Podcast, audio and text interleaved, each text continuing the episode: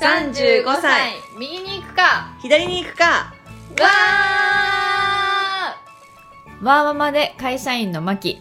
パートナーと暮らしながら手に職系のないちゃん。18歳で出会い、右に左に迷いながらも、ミドサーを謳歌する二人が、ただただ近況を話す私的なポッドキャスト番組です。いやー、なんか、なんかさ、その、まあ卒業してからのさ、仲良かった、仲良かった仲良かったさ、いやまさかこんな展開をさせると思わなかった、確かにね、ここに来て、そうそう。ここに来てこんな展開をってそうそうそう感じだね。そう。しかもやっぱりさ、始まってからさ、密に連絡来るようになってるじゃん。ねいや、私はめっちゃありがたいの。だけど、大ちゃんは大丈夫かなっていう常に不安はあるんだよ。不安というか、ちょっと気になるというか。いや、だって私はさ、なんか結構私視点だと、結構私はやってもらうことの方が多い、多いし、支えてもらってるか、結構私がいろいろ愚痴言ったり疲れてるとか言ったり、なんだろう、それこそその35とかも結構私の都合で日程調整してもらったりとか、なんか、そうそうそう。なんかこう、なんだろう、大ちゃんの方が大変っていうイメージがある。受け役っていうので、大ちゃんに何かプラスってあるんだろうかっていう。え。でもさ、なんか、それこそさ、そのビーナスキの話じゃないけど、はいはいはい。子供の可能性はまだなきにしもある。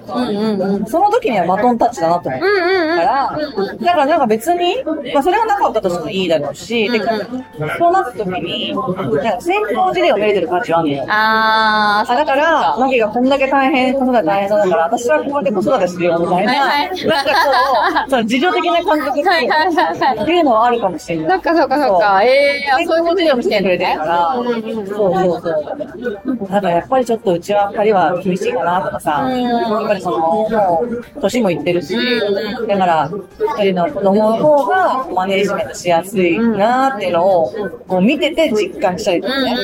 そうそう。3歳差でこれだけ大変なんだと思うと。いや、そうそうそう。別に本当に、なんか基本的には別に友達だからさ、なんか一緒に話して楽しいし、なんかないちゃんすごいいろいろ客観的に意見もくれるから、だし、もう、てか普通に楽しい話して楽しいっていう気持ちが9.9、9.5ぐらい占めてんだけどさ、残りのやっぱりさ、0.5というかさ、なんか、あれ？ふとした瞬間に、あの、ないちゃん大丈夫かなっていう、そうさっきの不安に駆られるっていう。なるほどね。無理さないから。そうそうそうそうそう。それはないかななんか、別にさ、私がいなかったらもっとさ、別に他にないちゃんって友達もいるし。ね、多分ね、私友達は多いんだけど、自分から会いたいって思う人って、実はそんな多くなかったんですよ。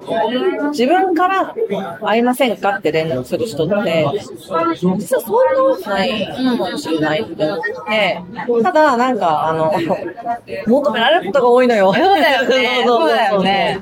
だからそれでちょっと困るときはあったりするんだよね。あだから、私は気分が乗らないけど、会いたいって言われるから、ああ、会わなきゃいけないんだ、みたいなのは、実はあったりする。あけど、まあ、行ったらね、行ったで楽しかったりするんだけど、でもなんか、うん、その時間あったらなって思うことがなきゃしてもらったりするから、まあ、結構、マキの話の友達はそれがない感じ。あうん。だからなんか、なんかそういうのそうって、なんかその自分から会いたいなって思う人とか、結構そういう話限られてて、で、まあ会いたいなって思う人でも会いたくない時があって、その時に会いたくないって言える人って本当に限られてるから、だから交友関係は意外に広いんだけど、結構求められる交友関係で動いちゃってるっていうのはあるかなって思ったりするけどね。あ、なるほどね。うん。その点からすると、マッキーは、もう私が今日ちょっと疲れて無理ってなったら言えるから、でそこのストレスあんまないっていう。うんうんうんうん。確かに。でもそんな時今まで一度もなくない？ない。そんなことない。う ん。なんだろうね。あとなんか別にさ、こう、マキの事情とかってわかるし、なんなんていうの、わがままの都合じゃないじゃん。うん。子供ちゃんだなとか、そういう人。それは私からするとさ、もう、おばみたいなの思ってるから、なんか、子供がそうなっちゃってんだと仕方ないな、みたいな、って感じかな。あでもさ、なんかそれでちょうどインスタ見てたら、高島千佐子のインスタが流れてきてね。で、高島ちさ子が最近なんか股関節を骨折したかなんか痛めたかで、料理とか全然家のことができなくなっちゃったら、なんか、久、久美佐子だっけ？アナウンサー、元フジテレビのアナウンサー、キサさん？あ、北さん、北さん、そう A さんそう婚そうそうそう。じゃあ、なんか、料理を作るに手伝いに来たとか。で、そうしたら、もうちょっと前には違うまた女優さんが料理を作りに来たみたいな。すごいね。そう。うん。なんか、なんかそういう感じなのでいいなって思って。助け合いみたいな。助け合いだし、そう。この前のエピソードでもあげたけどさ、もうその、子育てをさ、夫婦二人だけでやるっていうのやめませんかってもそうだし、やっぱ、いくら大人になってもさ、いや、それはもうしんどい時もあるし、一人では生きていけないのですよにしてもね。だからそういうなんか補助グループというかさ、あ、そうそう。補助グループね。めっちゃわかるし、なんか、私、大学社だけで住んでたから、あ結構なんか当たり前の環境っていうかさ、そういうのもあって、だからなんか時々なんか私とか、物件とかもすごい好きじゃん。あの、中古物件とか。それで、時々さ、その最近ほら、マンション高騰してる一方で、戸建てって安かったりするんだよね。でその時にさ、戸建てって言ってもさ、こう、2棟が、こう、なんていうの、パズルみたいに組み合わさってて、それで、こう一棟一棟売れるのもあるわけ。あるある、なんか縦売りとかそうね。そうそうそう。え、これ横にすればいいんじゃないとかって思って。うんうん、確かにそうそう確かに。そう。そしたらなんかもうお互いの家行き来できるみたいな。え、これ理想じゃない？って、しかもなんかここら辺の住宅とかもそういう売り方してるところとかあってさ。今日とか、その庭で、なんか家族、ちょっと友達が来てるのかな、結構大人数でバーベキューしたりとかしたの。これじゃん。マンションにこだわらなくてもいいじゃん。そうそうそうそう。ああ、確かに、確かに。いや、そう、なんかね。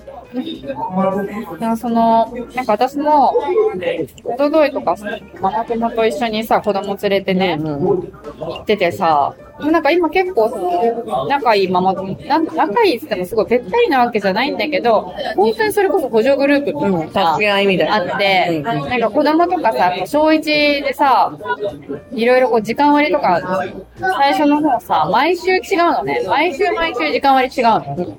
だから毎週その、もらってくるプリントを手がかりに見て、今日は何を持っていくみたいなことをやるんだけど、まあ、なくしてきたりとかするわけよ。なくなっちゃったりとか。で、そしたらもう、その先一週間の時間割わかんないからああ、なるほど、なるほど。ごめん、なんかうちの子なくしちゃったんだけど、持ってるみたいな感じで、やりとりしたら、補助グループそうそう補助グループでしょ、完全に。ですぐ一瞬で出てくるわけよ、みんなから。とか、すごい助かってて、そう。で、なんか。その、前話したけど、夫も含めて全員こうご飯までごちそうになるみたいな、お風呂まで入れてくるみたいなさ、すごいな、みたいな。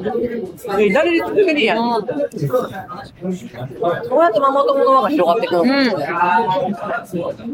ママ友強いよね。